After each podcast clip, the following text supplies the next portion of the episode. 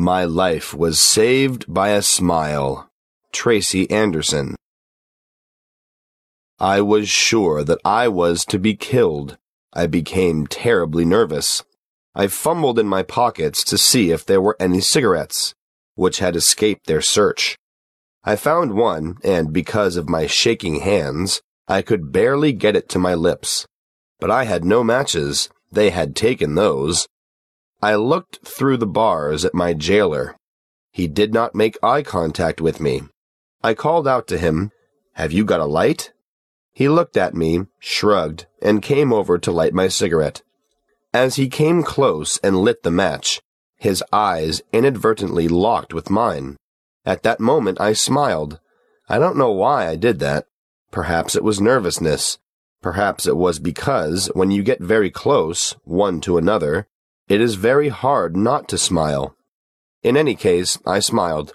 In that instant, it was as though a spark jumped across the gap between our two hearts, our two human souls. I know he didn't want to, but my smile leaped through the bars and generated a smile on his lips too. He lit my cigarette, but stayed near, looking at me directly in the eyes and continuing to smile. I kept smiling at him, now aware of him as a person and not just a jailer. And his looking at me seemed to have a new dimension, too. Do you have kids? he asked. Yes. Here, here.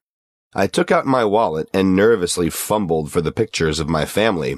He, too, took out the pictures of his family and began to talk about his plans and hopes for them. My eyes filled with tears. I said that I feared that I'd never see my family again, never have the chance to see them grow up. Tears came to his eyes, too.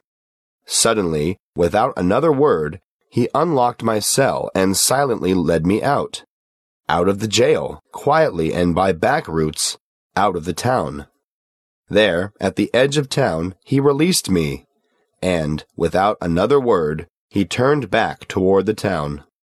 My life was saved by a smile.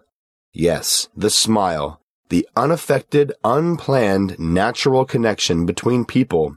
I really believe that if that part of you and that part of me could recognize each other, we wouldn't be enemies. We couldn't have hate or envy or fear.